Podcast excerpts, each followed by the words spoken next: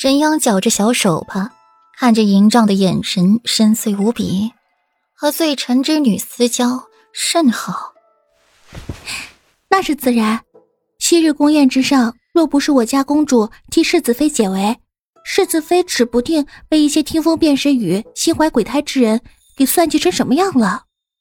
云儿不在意一笑，跟着左长安时间久了，她也能听懂沈央的弦外之音。虽是刚才那番话张扬了一些，但堵住他们的嘴却是足够了。沈阳脸色一白，被一个小婢女给怼了。人家私交甚好，是因为受恩于对方，而自己刚才的话就是在挑拨离间他们。沈三小姐，背后议论公主，可不为是冒犯皇族，还请沈三小姐慎言。允儿极为恭顺的行一礼，反教训沈阳。听到外面的对话，顾然不由得笑出了声。云儿这小丫头不错，啊小嘴儿这么厉害。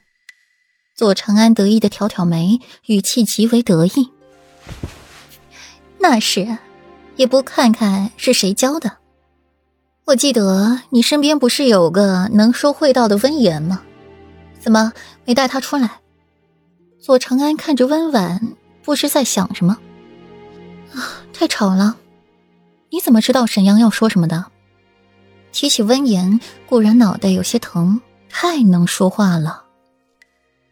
裴世子妃与侯府之女私交甚好，与裴世子妃与公主私交甚好。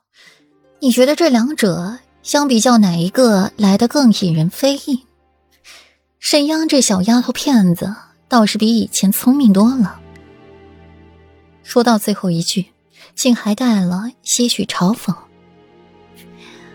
你对他都是挺了解，固然知晓其中厉害，只是却不懂左长安为何猜测如此准确，能先一步想到沈央会说什么。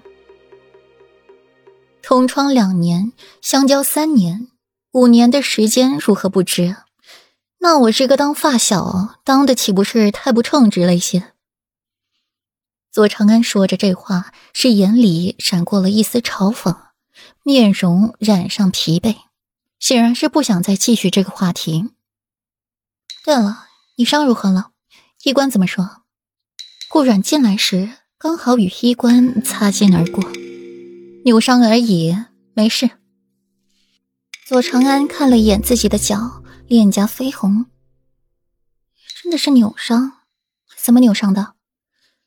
方才我来时看到霍尊站在外面犹豫着自己要不要进来，可怜兮兮的。顾然持一丝怀疑，扭伤就扭伤，没事儿脸红做什么？啊，起码不小心摔下来了。左长安闭了闭眼，收敛好自己的情绪，让自己镇定一些。和霍尊一起去的吧？